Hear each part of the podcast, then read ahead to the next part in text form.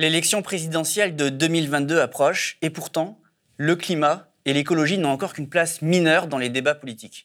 Insuffisamment discutés, insuffisamment mis en avant dans les programmes, insuffisamment communiqués, la plupart du temps, ces sujets n'ont pas la place qu'ils devraient avoir alors que la lutte contre le réchauffement climatique et celle contre l'effondrement de la biodiversité sont certainement les enjeux majeurs de notre époque.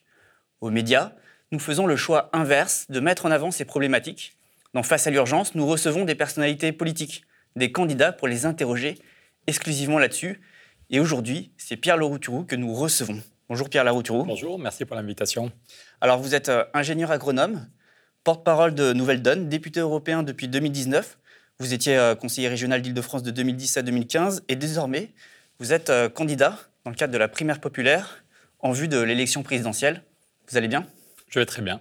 La planète va pas très bien, la cohésion sociale va pas très bien, mais bonne nouvelle, je suis persuadé qu'il y a des solutions. Si je suis ici, c'est que je suis persuadé qu'on est des millions à vouloir un autre modèle et qu'il est tout à fait possible d'accoucher d'une nouvelle société. Est-ce que vous êtes d'accord On est euh, dans un état d'urgence, urgence climatique, urgence écologique?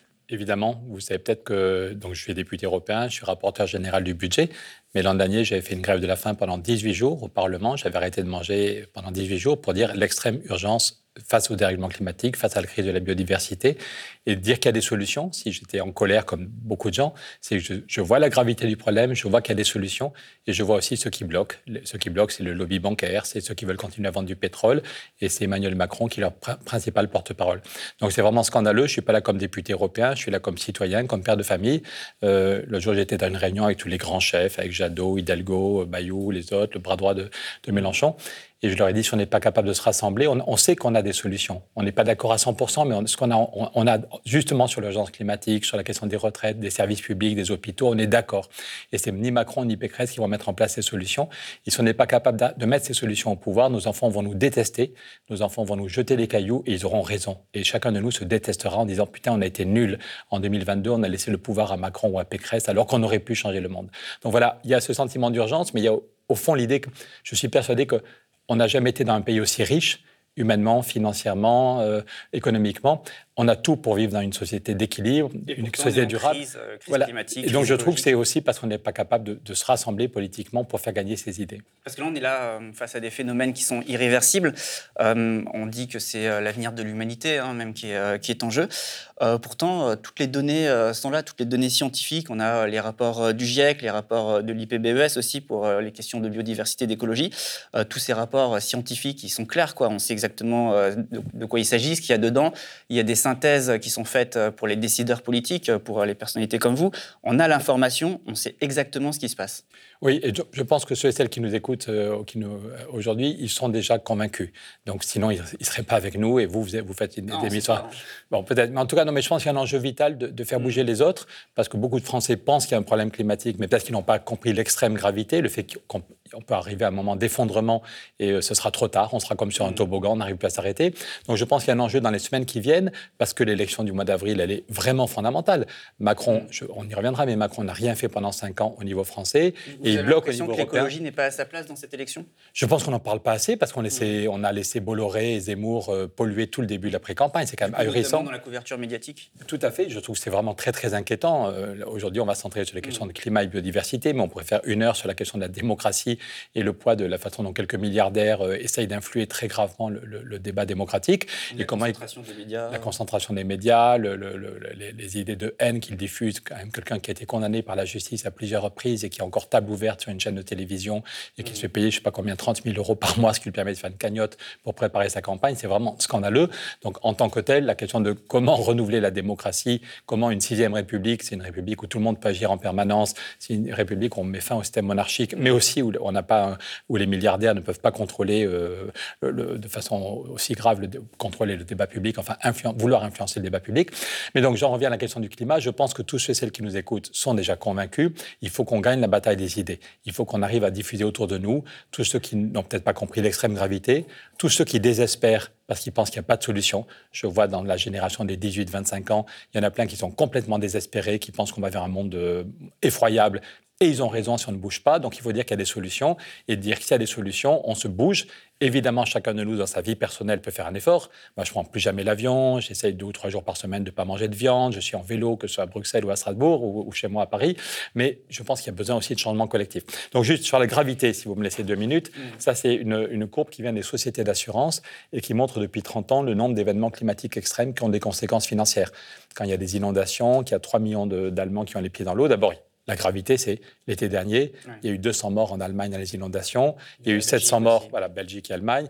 Vous avez raison, il y a eu 700 morts au Canada. Des gens comme vous et moi qui commencent leur journée, tout va bien, et puis en quelques minutes, euh, ils, brûlent, ou alors ils vont rester deux semaines à l'hôpital, et au bout de deux semaines, voilà. Donc, donc, et ça, c'est globalement depuis 30 ans. Tous ceux qui vous disent peut-être que dans 20 ans, il y aura un problème climatique, ça, c'est le nombre d'événements. Les sociétés d'assurance nous montrent que le nombre d'événements climatiques extrêmes qui ont des conséquences économiques et financières a déjà été multiplié par 2,5 vous parlez du Canada, de la, de la, Belgique et de l'Allemagne, mais en France aussi. Euh. Bien sûr, en France, dans le Var, dans, mon coin des Pyrénées, il y a quelques jours, il y avait des inondations terribles. Et sinon, dans le Var, il y a des incendies et des inondations. Chaque année, il y a 10 ou 15 personnes qui se font prendre par les flots. Il y a toujours eu des, des des inondations à, l'automne, des épisodes méditerranéens. Mais il n'y a pas besoin d'être un génie pour comprendre qu'en met de l'eau à chauffer, s'il y a encore plus de chaleur, il y a encore plus d'évaporation. Et donc, quand il y a des orages, ils sont encore plus violents. Et comme en plus, on a souvent bétonné les terrains, l'eau est encore plus violente. Donc, cette courbe est assez flippante, alors qu'elle sous-estime le problème. Euh, moi, si je suis tellement engagé dans, sur les questions de climat, c'est qu'avant d'être député, j'avais été invité à Bamako, au Mali. Et ce que j'ai vu à Bamako, le dialogue que j'ai eu avec des climatologues, fait que j'ai eu, il m'a fallu des semaines pour retrouver le sommeil. Je faisais des cauchemars régulièrement. ils vous ont dit quoi? Ah ben, ils, parlent du sida climatique. Quand vous allez à Bamako, travailler pendant deux jours ou trois jours avec des, des climatologues et des ONG, ils ne parlent pas du réchauffement climatique, comme si c'était un petit réchauffement, c'est cool, il fait, un peu, il fait un peu plus chaud. Il vous parle du sida climatique en disant le dérèglement climatique va faire autant de millions de morts que le sida, que le VIH si on n'agit pas. Il y avait là un, jeune climatologue dont le père était pasteur, il avait quelques brebis ou je ne sais pas quelle euh, bête au Sahel. Et en regardant vraiment les traces des pollens ou les traces de l'eau dans les argiles, on peut remonter très précisément l'histoire du climat sur 1600 ans. Et depuis 1600 ans, il n'y a jamais eu une telle sécheresse au Sahel. On s'en fout dans nos pays, on n'en parle quasiment pas. Mais voilà. Et donc, c'est juste un drame euh, quand, c'est pas pour rien si nos amis du GIEC, les climatologues, ont eu le prix Nobel de la paix. Ils n'ont pas eu le prix Nobel de physique ou de chimie, ils ont eu le prix Nobel de la paix parce que c'est la paix mondiale qui est en jeu. Quand la Banque mondiale vous dit qu'il y aura 150 millions de réfugiés climatiques dans 30 ans, c'est des hommes et des femmes comme vous et moi qui auront le choix entre mourir sur place ou essayer de traverser la Méditerranée ou de traverser l'Atlantique pour survivre. Voilà. Donc c'est une gravité euh, extrême. Euh, et, je, pense que tous ceux qui disent euh, on verra dans 20 ans, dans 30 ans, n'ont pas compris que le problème est vraiment en train de s'accélérer. Deuxième graphique, après ça je vais pas en avoir 50, rassurez-vous. Beaucoup de gens en France ou au niveau européen, à Bruxelles, disent au moins, c'est peut-être le seul intérêt du virus, c'est que ce virus a mis nos économies à l'arrêt. Et comme nos économies étaient à l'arrêt, on a fait moins de CO2. C'est, non, pardon, même, c'est vrai.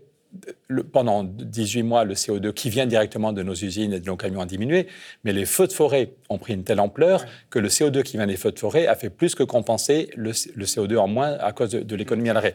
Ça, c'est les feux de forêt en Californie c'est tous les feux de forêt depuis 90 ans. En Californie, à chaque fois qu'il y a un incendie, d'abord ils éteignent et puis ils mesurent les surfaces qui ont cramé. Vous voyez, ça, c'est les années 1930. Euh, et voilà. Eh bien, l'année 2020, on n'a pas encore les chiffres de 2021, à elle seule, c'est monstrueux. À elle seule, l'année 2020, c'est un tiers un tiers des surfaces qui ont cramé depuis 90 ans. Et c'est pareil en Australie, 440 morts dans les feux de forêt. Donc le CO2 qui vient de nos usines a diminué avec la crise économique, mais le CO2 qui vient des feux de forêt a fait plus que compenser. Et donc le bilan, c'est que le, CO2 est mesuré euh, tous les jours à Mauna Loa dans un observatoire à 3 mm d'altitude. Il n'y a eu aucune accalmie. Donc c'est vraiment les cercles vicieux dont parlent les climatologues depuis longtemps. Le réchauffement climatique fait qu'il y a de plus en plus de canicules. Il y a des canicules tous les ans, tous les ans, tous les ans. Donc il y a des millions d'arbres qui, vont mal ou qui sont en train de crever. Il suffit qu'il y ait une étincelle, qu'il y ait un coup de foudre, qu'il y ait un, pylône électrique qui fait un, un gros circuit. Et les feux de forêt sont de plus en plus importants. Et on voit du CO2. Et on voit bien sûr, mais les, feux de forêt qu'on a eu en Californie, maintenant les climatologues nous disent qu'on peut les avoir dans 5 ans ou dans 10 ans dans les Pyrénées-Orientales. De feux maintenant. Bien sûr, oui. Et puis euh, voilà, donc je trouve qu'il y a un aveuglement de nos, de nos dirigeants qui est scandaleux.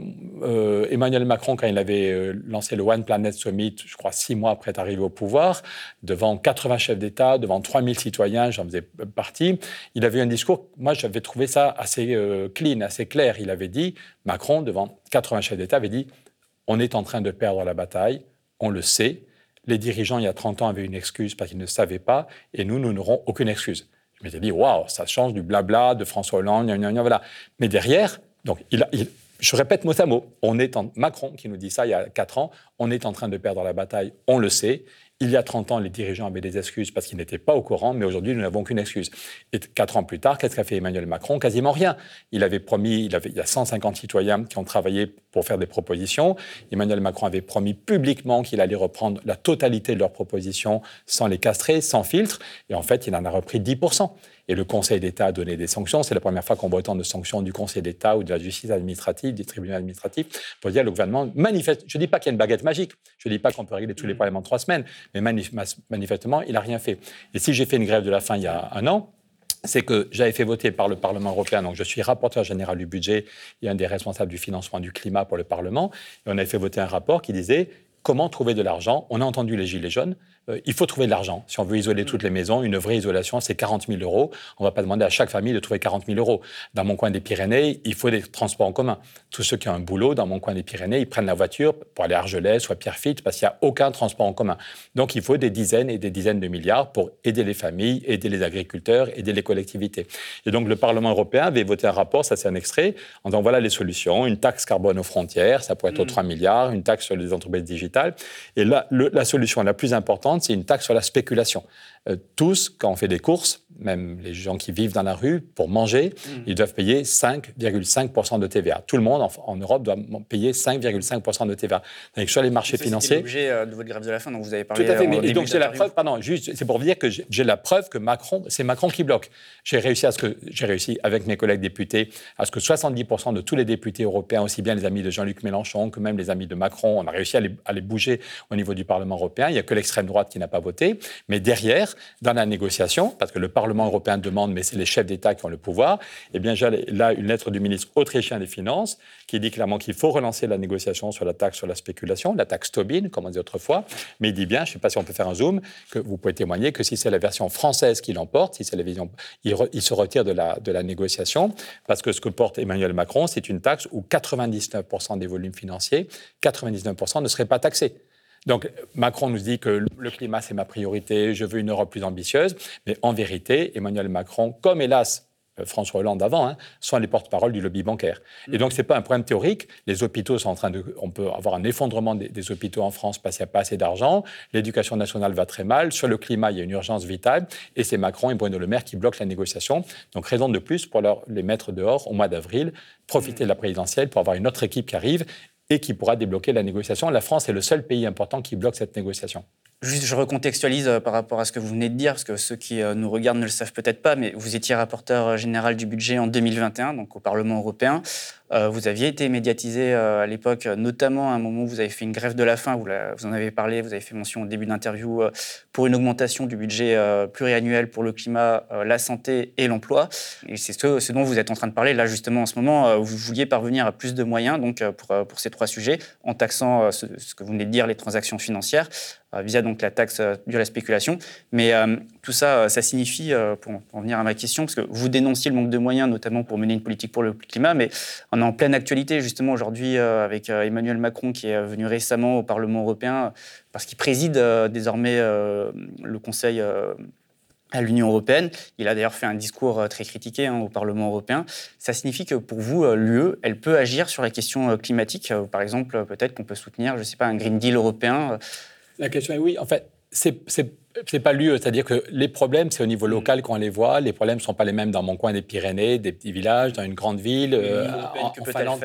Mais l'Europe, elle pourrait apporter des financements parce que les problèmes sont différents d'une zone à l'autre, les solutions sont différentes, mais partout on se heurte à un problème de financement. C'est juste une question de budget. Donc. Ah ben c'est quand même... Et puis des normes. Dire que dans 10 ans on arrête les grosses voitures, que dire que dans 10 ans on s'est donné moyen d'avoir des ordinateurs. Est-ce qu'on est capable de mettre de l'argent pour la recherche et avoir euh, euh, des ordinateurs qui consomment beaucoup moins? Est-ce que l'Europe se donne les moyens de réussir Réussir la bataille du climat, c'est génial. Ça peut créer des millions d'emplois Rien qu'en France, on peut créer 900 000 emplois. Et puis en termes de justice sociale, l'autre jour, je voyais un monsieur qui vit avec sa famille dans un HLM depuis 15 euh, ans. Il me disait, ça y est, depuis 3 ans, on a isolé notre, notre immeuble. C'est beaucoup plus confortable. D'abord, le confort de la famille. J'ai moins chaud l'été. En France, il y a un vrai euh, sujet sur l'isolation. Qui, en France et dans tous les pays, bien sûr. Voilà, donc, et surtout avec la flambée du prix de l'énergie, le pouvoir d'achat. Donc, tous les imbéciles, pour être polis, qui disent qu'il faut choisir entre, euh, à droite, bah, la, Pécresse et les autres nous expliquent qu'il faut choisir entre la, justice sociale, ils n'en mm. parlent pas beaucoup, et la question du climat, ou le pouvoir d'achat et le climat, c'est juste pipeau. Euh, encore une fois, je vois ce monsieur qui vit depuis 15 ans dans, ce HLM et qui dit ça y est, depuis 3 ans, on a isolé notre immeuble. C'est beaucoup plus confortable. J'ai moins chaud l'été et j'ai moins froid l'hiver et je gagne 800 euros chaque année sur mes dépenses de chauffage. Je gagne 800 euros. C'est pas un journaliste, c'est pas un député qui dit ça. C'est voilà. Et donc dans chaque famille, gagner 800 euros, c'est chaque année, c'est plutôt bien. Et ça fait 800 euros de moins pour les caisses de M. Poutine ou pour les caisses de Total ou qui nous vendent de, l'énergie. Donc il n'y a aucune opposition, mais la question est de savoir qui paye cette isolation. Est-ce qu'on augmente les taxes? On a entendu les gilets jaunes. Ce n'est pas quelqu'un qui gagne 1500 euros par mois qui doit être taxé. Par contre, une taxe sur la spéculation, ceux qui vont souffrir, c'est les traders, voilà, et puis les actionnaires. Est-ce qu'ils vont vraiment souffrir ben, ils vont, Oui, enfin souffrir. Vous avez raison. J'ai vu là sur le site de BNP Paribas que le salaire moyen d'un trader c'est 24 000 par mois, 24 000 euros par mois, sans compter les bonus.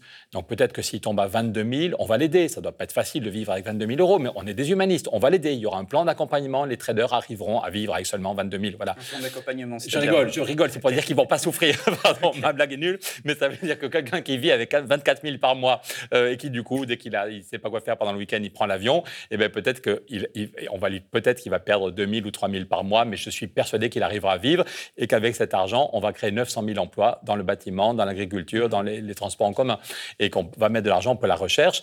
Il faut ne, plus, plus souvent, le, moins souvent possible, prendre sa voiture, mais il y a encore des endroits où on devra prendre sa voiture, ou de temps en temps, on peut avoir besoin d'une voiture.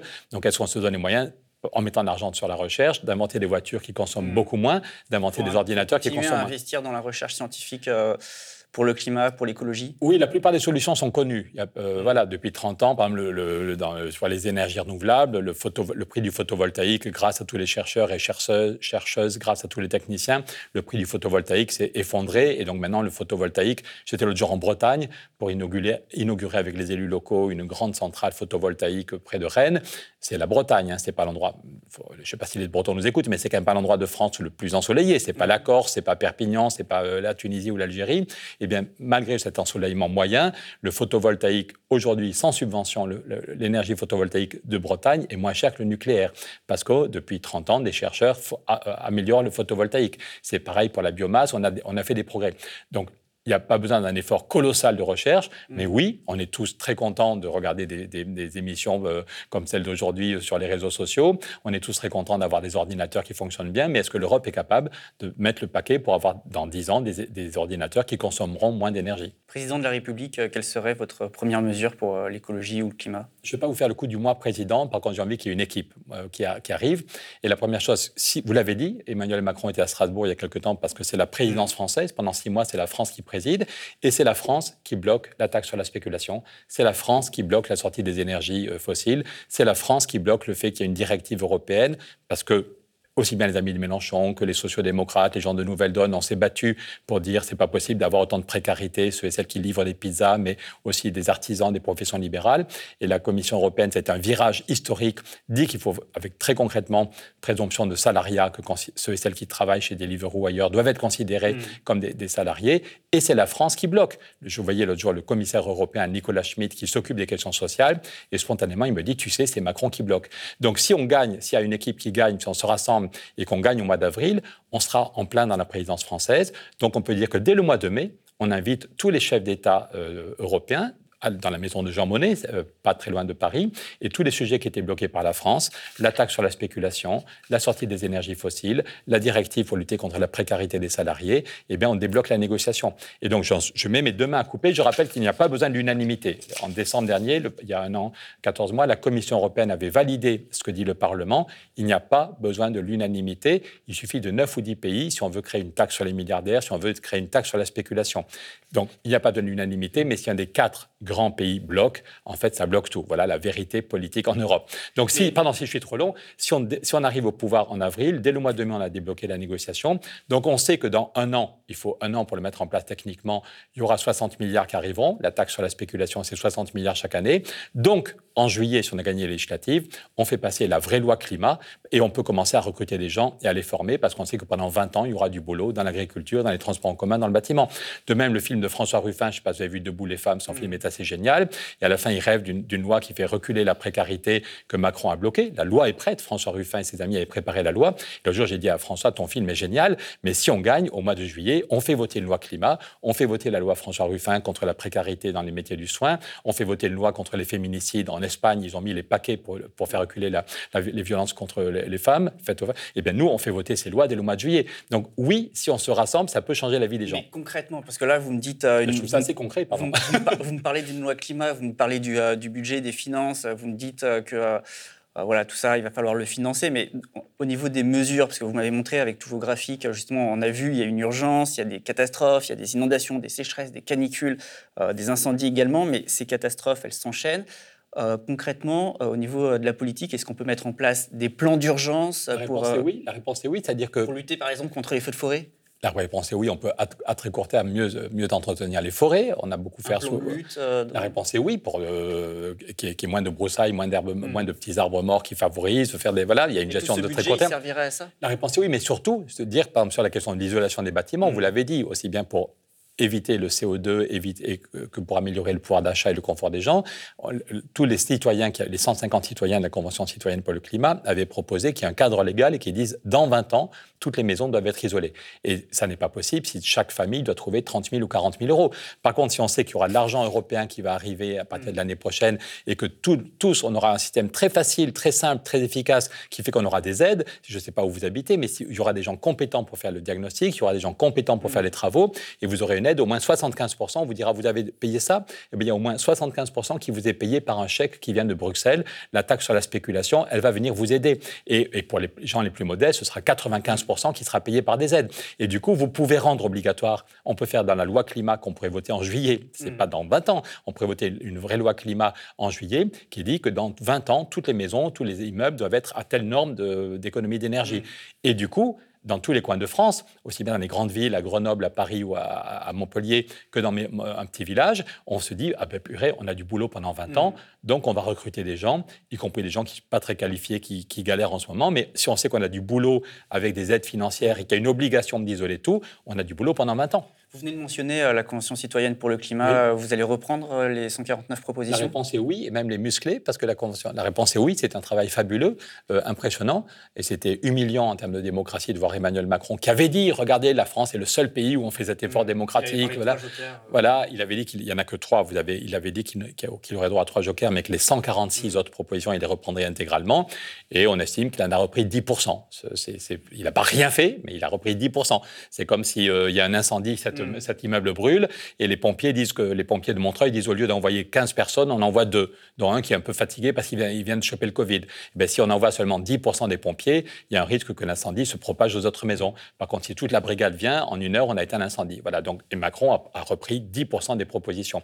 Donc, nous, on, voudrait effectivement reprendre l'intégralité des, propositions, même en les musclant, parce que la feuille de route qui avait été donnée à la Convention citoyenne, c'est comment faire pour réduire de 40% les émissions de CO2 euh, en France d'ici 2030 euh, par rapport au maximum. or maintenant, tout à fait, vous avez raison. Euh, et or maintenant, au niveau européen, le consensus, c'est qu'il faudrait réduire de moins 55%, pas seulement moins 40%, mais donc il faut sans doute muscler les propositions.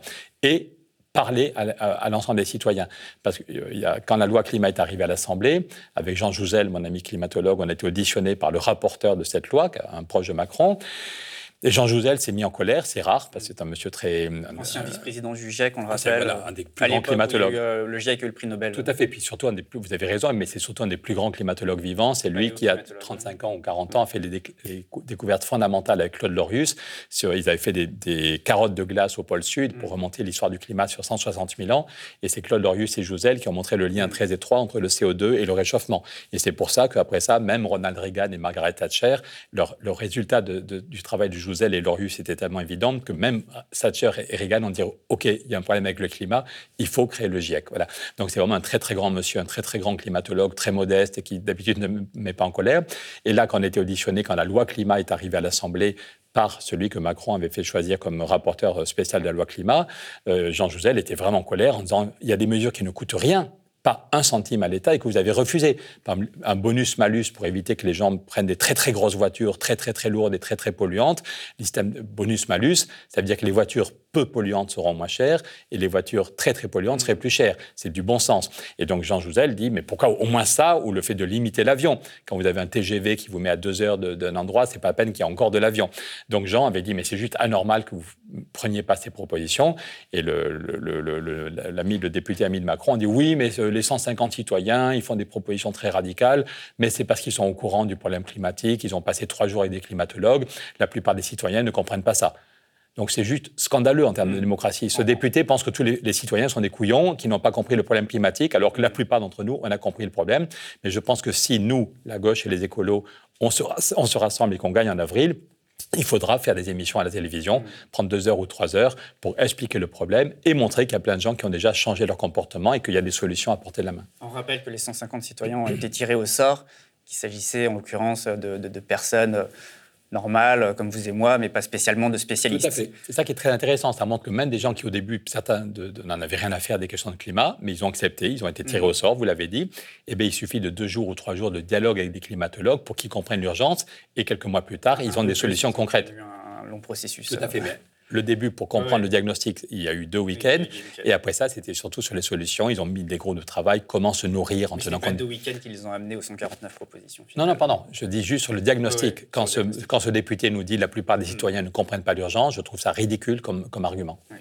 Alors, du coup, on le comprend bien, vous jugez euh, négativement ce quinquennat, hein, celui d'Emmanuel Macron, en tout cas cette présidence, sur le plan de la transition écologique et euh, sur le plan de la lutte euh, contre le réchauffement climatique. Mais du coup, qu'est-ce qui empêche exactement toute la mise en place de toutes ces mesures-là dont vous êtes en train de parler Vous étiez en train de parler de Jean Jouzel, auditionné sur la loi climat? C'est quoi? C'est une inertie politique ou c'est des blocages institutionnels ou on peut parler de lobbying industriel Il y a vraiment des lobbies. Il y a des lobbies qui continuent à se dire, bah, on fait... Vous voyez à Bruxelles aussi, par exemple?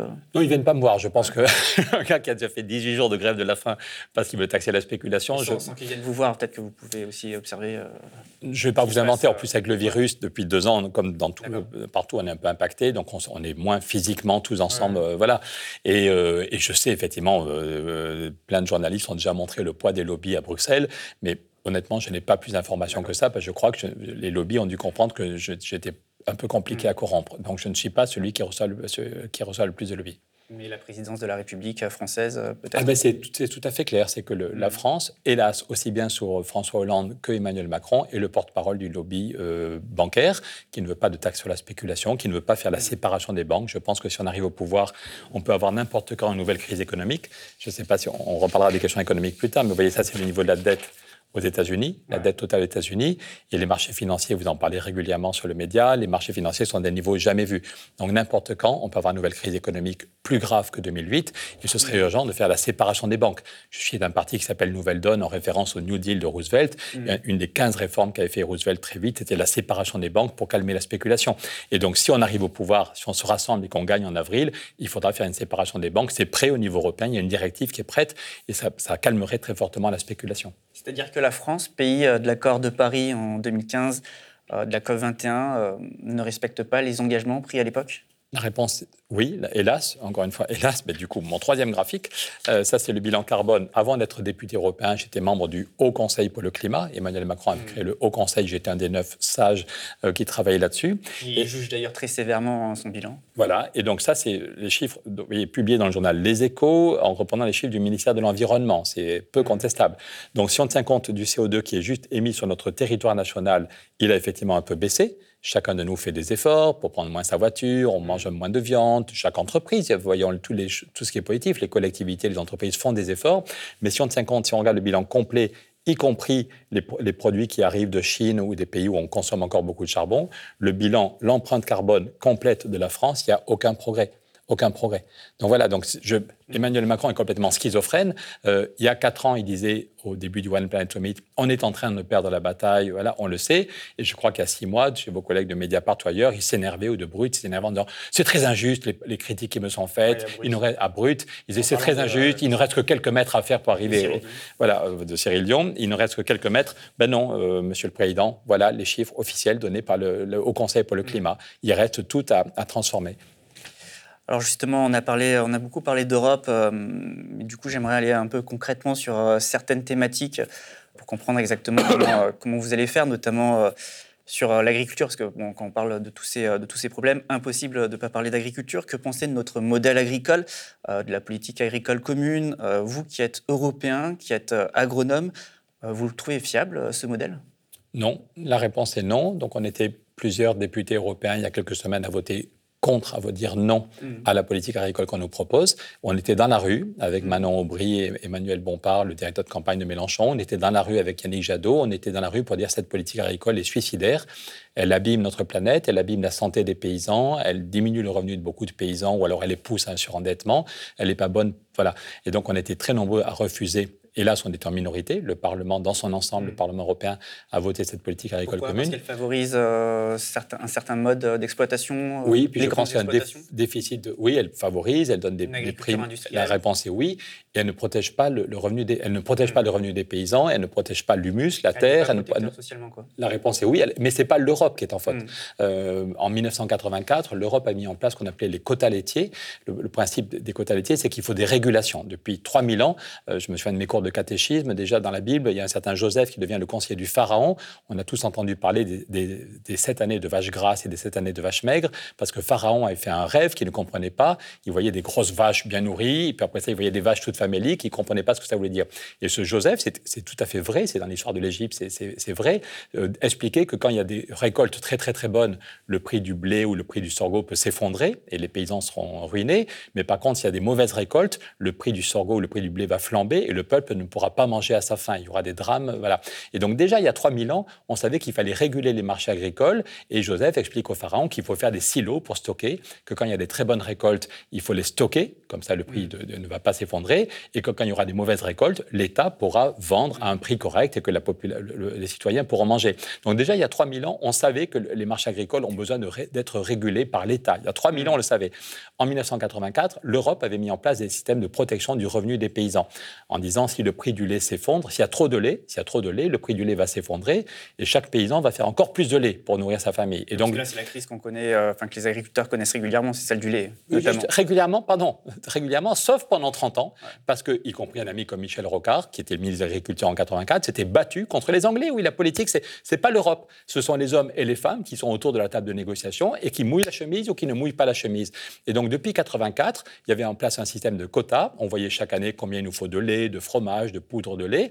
Et on disait, on évite la surproduction, comme ça le prix du lait est correct, et il n'y aura pas besoin d'un centime de subvention.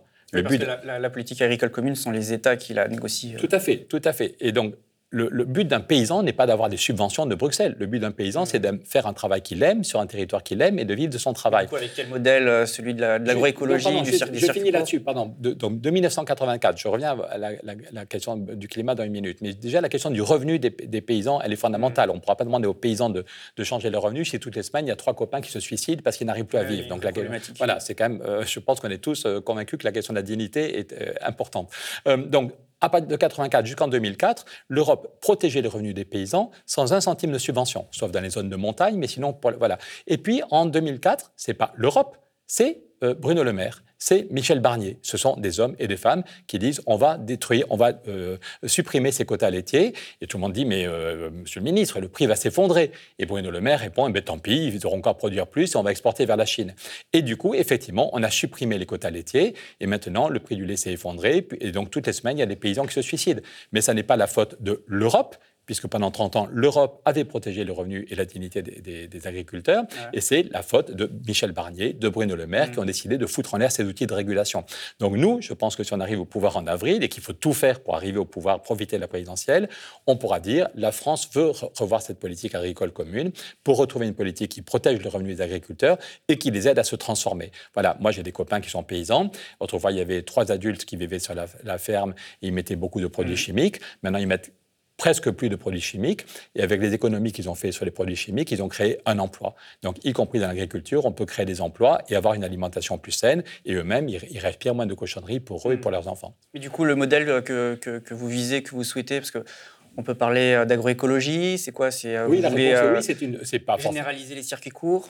Tout ça est, est, nécessaire et complémentaire, effectivement. Quand vous voyez les émissions de CO2 en France ou dans toute l'Europe, il y a beaucoup qui viennent de nos, de nos, maisons, qui sont mal isolées, donc en hiver on met trop de chauffage, voilà. Mais il y a aussi beaucoup de, de l'alimentation qui a fait des milliers de kilomètres. Donc on peut avoir une alimentation qui est plus de saison et qui est plus bio, même si ce n'est pas forcément du 100% bio. Une alimentation aussi moins carnée, voire non carnée? La réponse est oui, moins carnée, même pour un bon Bernet euh, comme mm. moi, élevé au jambon de Bayonne, euh, je peux vivre euh, trois jours par semaine. Je ne suis pas encore végétarien, je suis encore assez gourmand, mais on peut trois jours par semaine ne mm. manger ni viande ni poisson et on n'en meurt pas. Certains, certains agriculteurs planchent là, sur un projet de sécurité sociale alimentaire. C'est une très bonne idée. Et juste, sur, on peut, sur la question de moins de viande, ça peut en même temps permettre quand même, c'est bon pour notre santé. Je préfère moins de viande et une viande de qualité plutôt que beaucoup de viande. Et on se demande combien d'hormones dans le poulet qu'on mange ou dans le mm. voilà, et combien ou combien on a détruit de, de centaines d'hectares en Amazonie pour faire du soja, pour nourrir les cochons ou les poulets qui arrivent dans notre, dans notre assiette.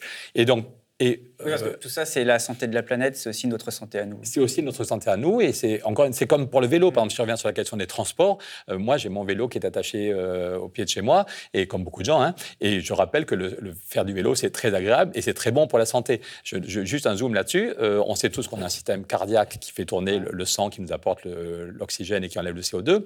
Mais ce que certains peut-être ne savent pas, c'est qu'on a aussi un système immunitaire. Vous savez, parfois, quand on a mal à la gorge, on a des ganglions parce que le corps se défend contre les, microbes, contre une cellule qui voudrait devenir cancéreuse.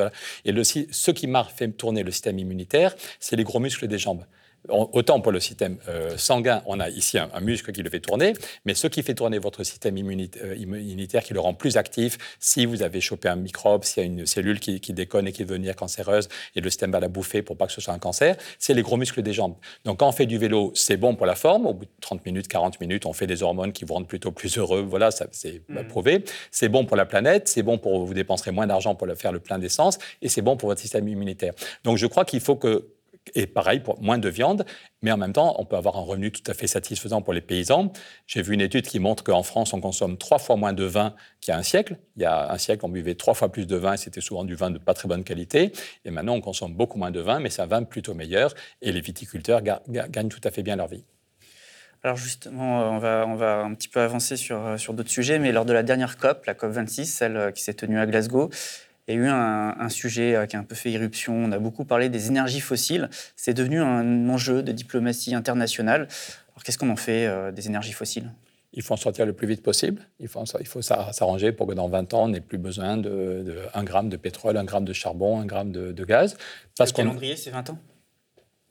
Moi, je, les gens qui s'engueulent et qui nous expliquent que la gauche est irréconciliable parce qu'on n'est pas d'accord, un peu de modestie, il faut aller le plus vite possible. Et pour aller le plus vite possible en gardant un bon niveau de confort, c'est l'isolation des bâtiments. L'isolation des bâtiments, c'est développer des modèles de, transport où on n'a pas besoin de sa voiture, où la voiture reste exceptionnelle et où on aurait une voiture qui, qui consomme moins. Le jour, j'étais avec des physiciens à la Société de physique française. Euh, il y en a un qui est plus âgé que moi qui dit quand j'étais petit, une voiture pesait en moyenne 500 kg. 500 kg. Maintenant, c'est une tonne 5 est-ce qu'on a besoin d'avoir des voitures hmm. qui sont trois fois plus lourdes pour transporter souvent une seule personne? Voilà. Donc on vivait, on peut encore une fois, des petits trajets, quand il faut faire 3 km, 5 km pour aller au boulot ou pour aller faire ses courses, on peut être en vélo et mm. c'est tout à fait agréable. Et, voilà. et puis quand on a... les énergies euh, renouvelables? Et développer, donc, donc, pardon si je suis euh, trop long. Donc, en gros, l'objectif, c'est de consommer deux fois moins d'énergie parce qu'on va isoler nos bâtiments, parce qu'on va prendre son vélo ou avoir des voitures mm. euh, ou des transports en commun ou des voitures qui, consomment, qui sont plus légères, qui consomment moins. Et pour l'énergie dont on a besoin, mais elle devrait être deux fois moins, le volume d'énergie consommée devrait être deux fois plus faible, on a des énergies renouvelables. Et là, encore une fois, euh, les solutions ne sont pas les mêmes partout. Ici, c'est de la biomasse, ici, c'est du photovoltaïque, ici, c'est de, de, de l'éolien, mais on a tous les moyens pour y arriver. Le nucléaire, pour ou contre?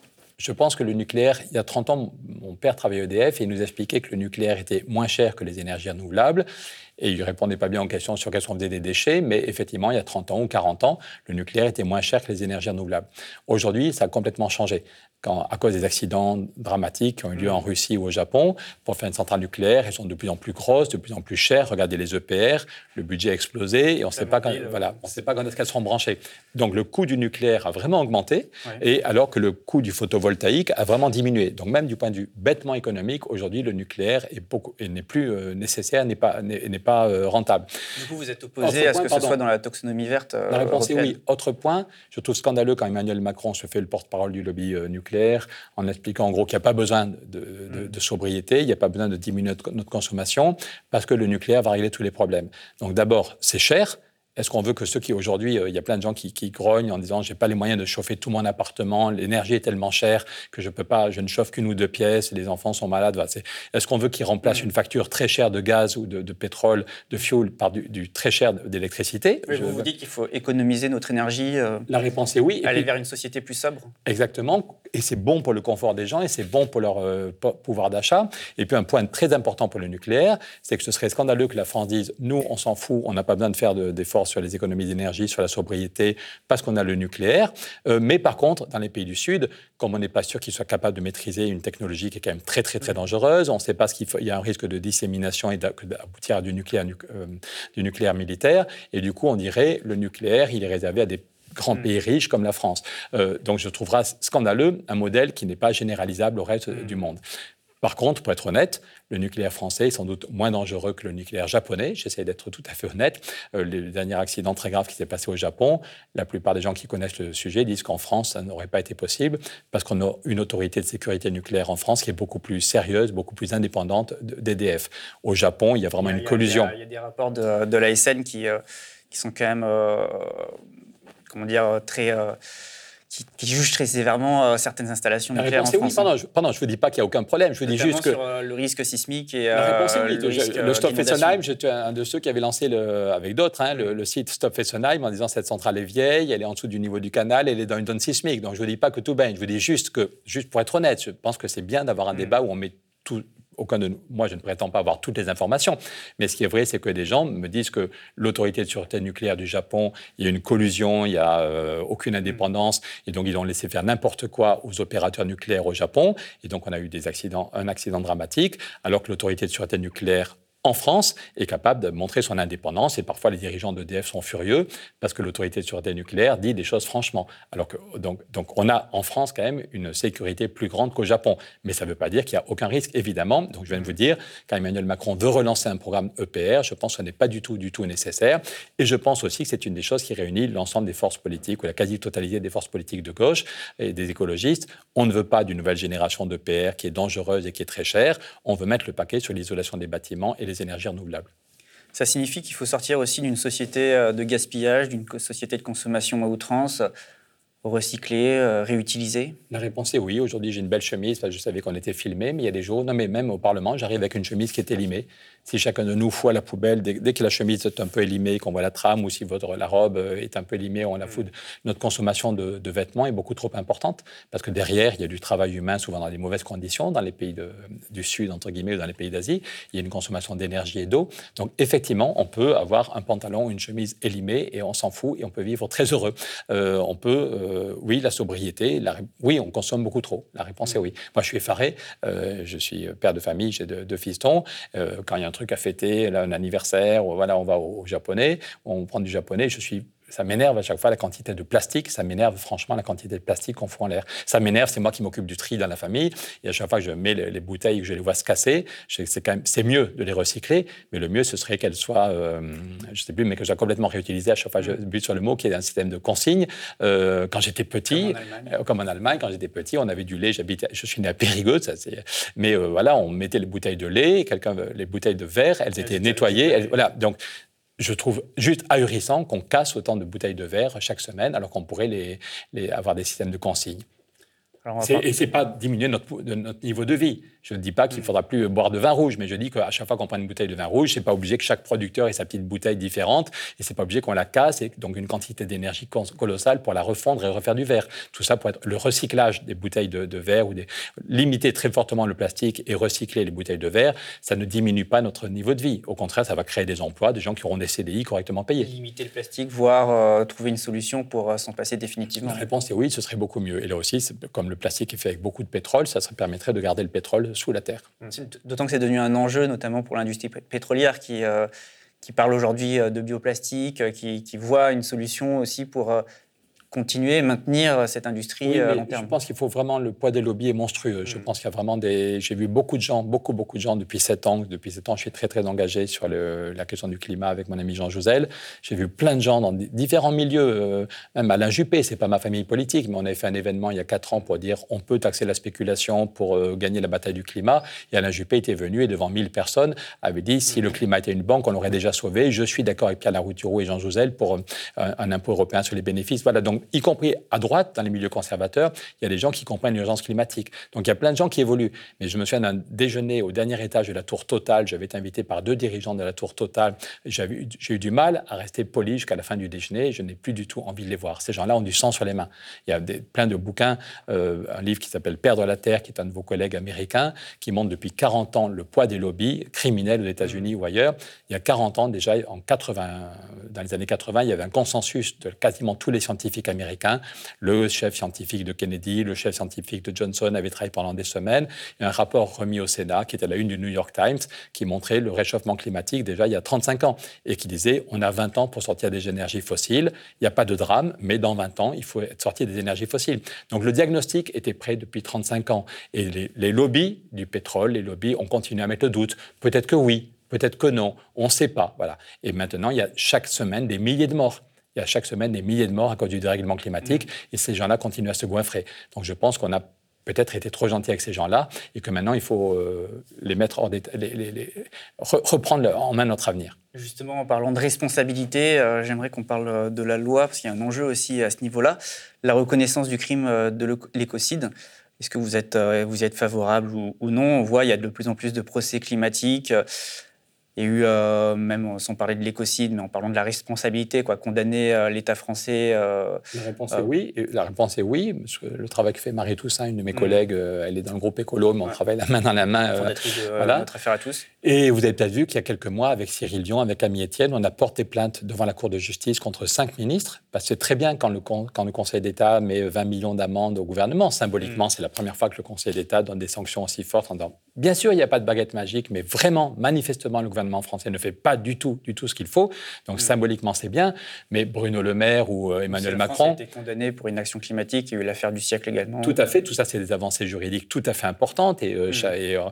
euh, mais Emmanuel Macron s'en fiche, pour être honnête. Pardon, excusez-moi, je finis le raisonnement. Quand il y a 20 millions d'euros, 20 millions d'euros d'amende, alors que le déficit est de 200 milliards, ils s'en fichent. Et mm. puis c'est pas eux qui payent. Donc c'est pour ça qu'avec Camille Etienne, la jeune activiste climat, avec Cyril Dion, on a porté plainte devant la Cour de justice pour mettre en avant leur propre responsabilité. C'est Jean Castex, Premier ministre, qui a mm. refusé les amendements des députés, quelques députés qui auraient voulu améliorer la loi climat. C'est Bruno Le Maire qui dit non, qui ne veut pas une taxe sur la spéculation. C'est Bruno Le Maire, c'est Barbara Pompili. Mm. Quand il y a 11 ministres au niveau européen qui veulent accélérer la sortie des énergies fossiles, c'est Barbara Pompili qui ne va pas, elle prend une décision, elle ne va pas rejoindre les ministres qui veulent accélérer la sortie des énergies fossiles.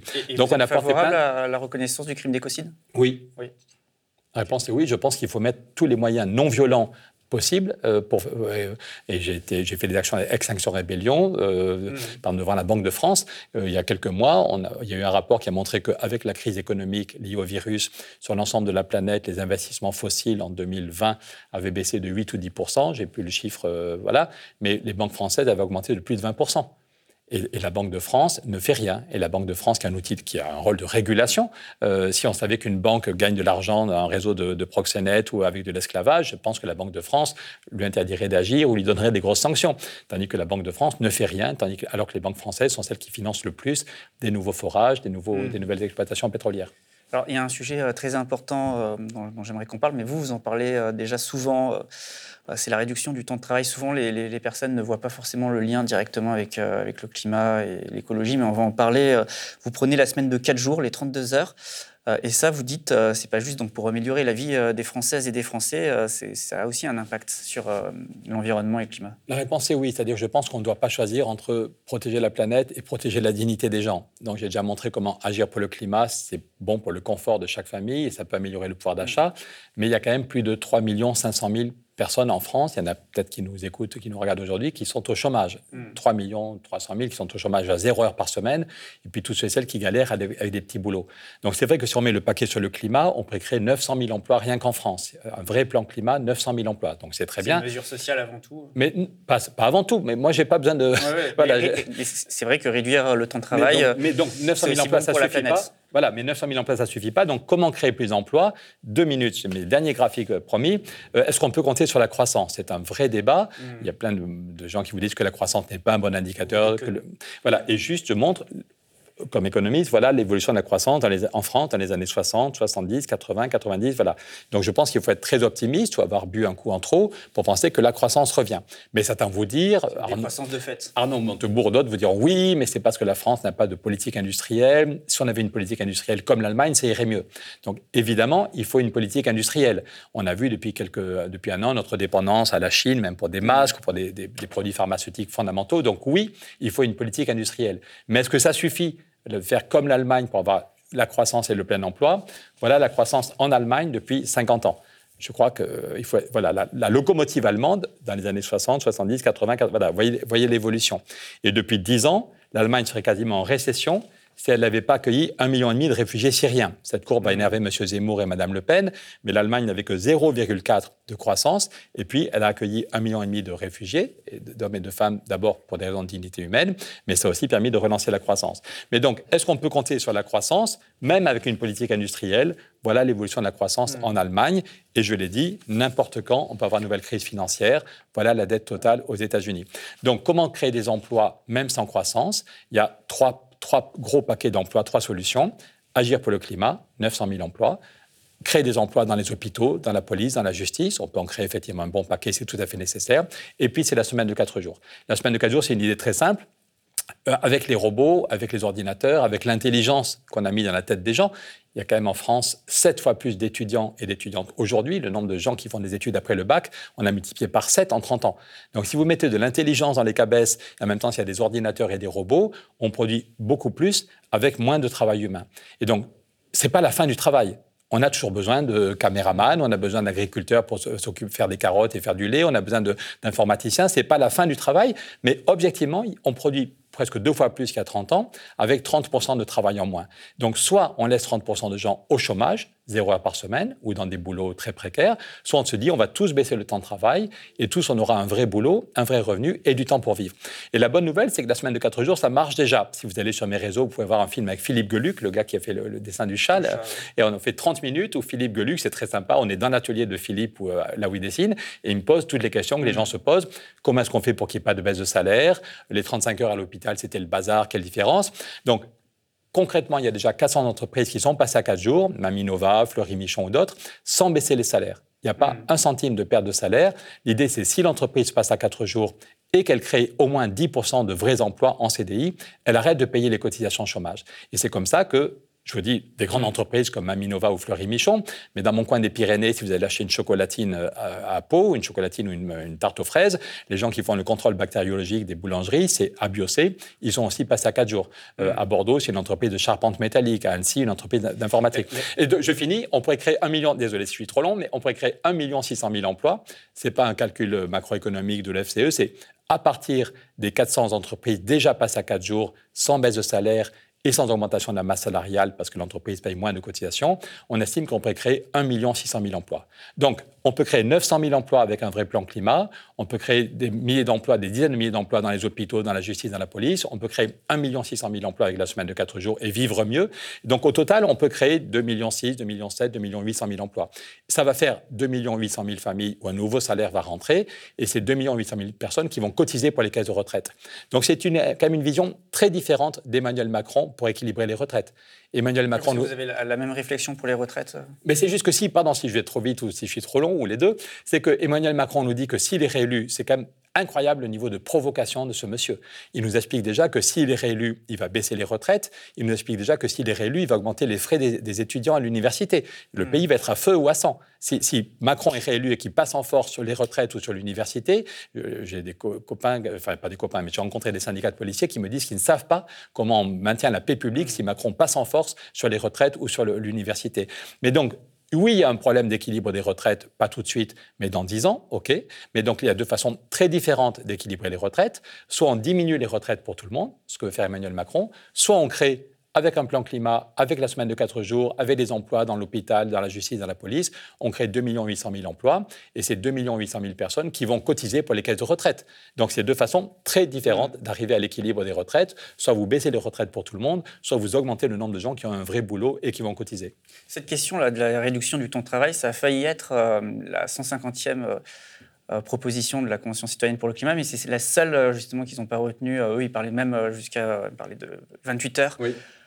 On le voit finalement, en fait, euh, cette question, euh, ce sujet, euh, ce projet de réduction du temps de travail est très peu audible. Il est notamment en même temps, médias, il est, et en tout cas dans cette campagne présidentielle, il est totalement inaudible. C'est pour ça qu'on a fait, encore une fois, tous ceux qui nous regardent, c'est gratuit. Allez sur euh, changerladonne.fr, changerladonne.fr, vous voyez le film avec Philippe Geluc et vous pouvez le diffuser auprès de, vos amis. oui, c'est un sujet compliqué, mais en même temps, le virus sans doute a fait bouger nos mentalités. J'ai vu une enquête qui dit que 62% des Français, 62% des Français sont favorables à la semaine de 4 jours. Et si en plus on peut leur expliquer, leur garantir que c'est sans baisse de salaire et que ça marche, moi, si la gauche arrive au pouvoir, si on se rassemble, je voudrais qu'on fasse une émission à la télé où on mm. donne la parole à des salariés et à des patrons qui sont passés à 4 jours. Les Anglais disent la preuve du pudding, c'est ça se mange. Eh bien, moi, j'aimerais qu'on fasse une émission à la preuve de la semaine de 4 jours, c'est qu'il y a déjà plus de 17 000 salariés qui sont passés à 4 jours et qu'on donne la parole à des mm. salariés et à des patrons qui disent au début, ça a été le bazar. Pendant deux mois, c'était le bazar, mais on a mis en place des. Cette question du temps de travail, elle interroge énormément notre société, notre façon de vivre, notre nos modes de vie, en fait. Euh. Oui, en même temps, elle interroge. Je crois que beaucoup de gens ont envie d'avoir un boulot intéressant. Vous êtes content mm. d'être journaliste, vous faites des émissions passionnantes, vous êtes content de réfléchir avec vos collègues. Et en même temps, il n'y a pas que le boulot dans votre vie. Donc, je crois qu'on est quand même très, très nombreux à dire j'ai envie d'avoir un boulot intéressant, correctement payé, et j'ai envie d'avoir du temps pour moi, pour ma vie perso, ma vie affective, pour m'engager dans le club de foot du quartier ou reprendre une formation ou m'engager dans la, vie politique. Donc, je crois mm. qu'on est, et on est. Le partage actuel, il est stupide. Aujourd'hui, il y a un certain partage du travail. Vous avez d'un côté 4 millions de gens qui sont au chômage et de l'autre côté ceux qui travaillent plein pot. L'INSEE dit qu'en fait, on est revenu à plus de 39 heures de durée réelle en France, sans mm. compter tous ceux et celles qui sont en burn-out. Donc il y a un partage du travail qui est stupide. Et les seuls qui en profitent, c'est les actionnaires. Parce que quand vous avez 4 millions de chômeurs, la plupart des salariés ont la trouille et ne peuvent pas euh, demander d'augmentation de salaire. Avec 4 millions de chômeurs, dans beaucoup d'entreprises, la négociation, c'est si tu n'es pas content, tu peux aller voir ailleurs. Et dans tous les pays du monde, la part des salaires diminue. Mm. Donc je crois que et une autre façon de voir les choses, c'est qu'aujourd'hui, en France, avant l'âge de 25, 25 euh, ans, c'est difficile d'avoir un vrai boulot. Entre 25 ans et 50 ans, on vous demande d'être des champions, il faut être au maximum au boulot, réussir sa vie personnelle, réussir sa vie citoyenne. Y a 55 ans, on vous jette comme un vieux mouchard en papier, tout en disant qu'il faut cotiser plus longtemps pour les retraites. Donc c'est un non-sens par où qu'on prenne le problème, c'est un non-sens. Donc je pense qu'il faut qu'on se batte. En Belgique, si on a fait ce film avec Philippe Geluc, c'est qu'en Espagne, en Belgique, le, débat revient sur la semaine de quatre jours. En Espagne, il y a Podemos et le PS qui se sont alliés. Quand la gauche se rassemble, c'est peut-être pas stupide. Podemos et les socialistes, au lieu de se déchirer, se sont rassemblés et ils ont mis des dizaines de millions d'euros pour expérimenter les quatre jours. Et en Belgique, c'est les syndicats qui relancent la semaine de quatre jours avec comme slogan le partage ou la barbarie ou bien on choisit un partage différent du travail qui amènera un meilleur partage sur la question des salaires, un meilleur équilibre. S'il y a moins de chômeurs, on pourra mieux négocier sur les salaires, ou bien on va vers la barbarie, une société de chômage, de précarité, où les retraites diminuent, où il n'y a pas d'argent pour les services publics. Il y a quand même un choix assez évident à faire. On va bientôt conclure, euh, Pierre Leroux. Moi, j'ai mais... une heure, si vous voulez. J'ai plein de trucs à raconter.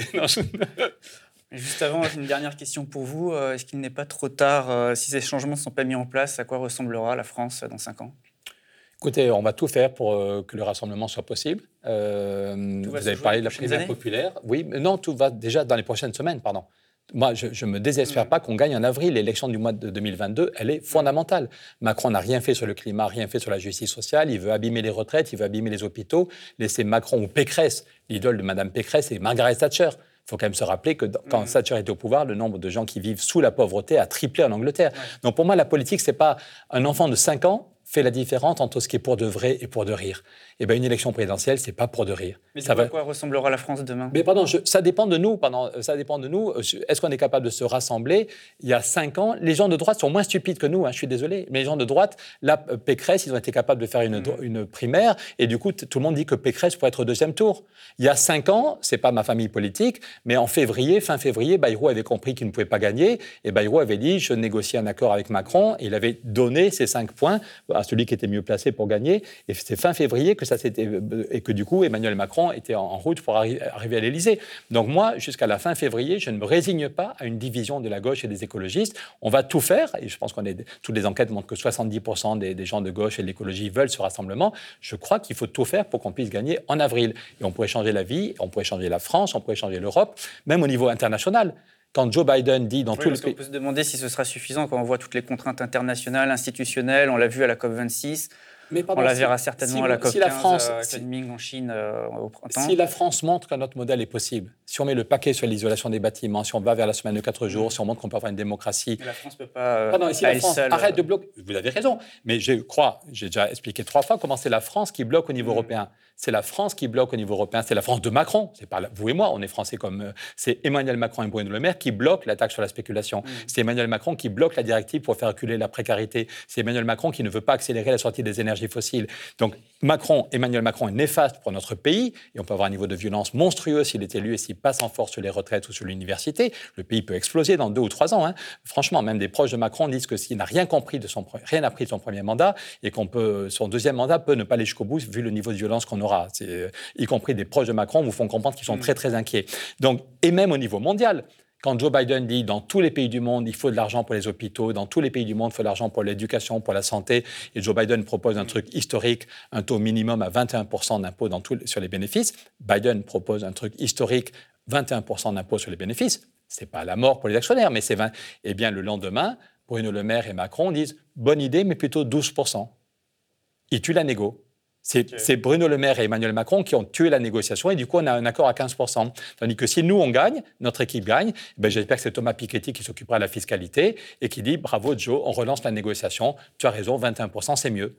On met Thomas Piketty à la fiscalité et Manon Aubry pour lutter contre l'évasion fiscale. Et ben je pense que les caisses vont se remplir et on dit à Joe Biden, OK, et les, ceux qui arrivent en Allemagne cherchent des financements aussi mmh. pour les retraites. La nouvelle coalition ils, sont capables de se rassembler. J'ai dit, en Espagne, c'est Podemos et les socialistes. En Allemagne, c'est les écolos et les socialistes, un troisième parti. Eh bien, je crois que si nous, on arrive à gagner, on se rassemble en France, on peut changer les choses en France, en Europe. Et encore une fois, tout ce que Macron a bloqué au niveau international, on peut le débloquer. Euh, pour conclure, euh, vous vous dites que Macron, Emmanuel Macron, il bloque. Je ne sais pas si vous avez vu ce film, donc Look Up, mais en fait, Emmanuel Macron, à vous entendre, c'est un peu Mary Streep, quoi.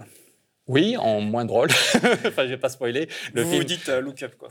Oui, non, je dis juste, c'est notre avenir qui est en main. Ne nous laissons pas désespérer. J'étais un grand ami de Stéphane Essel, le résistant, qui avait fait le livre Indignez-vous. Et encore quelques jours avant de mourir, Stéphane m'a dit de venir le voir. Il était dans son lit, on avait fait le bilan de sa vie. Et il me disait, il faut lutter contre le désespoir.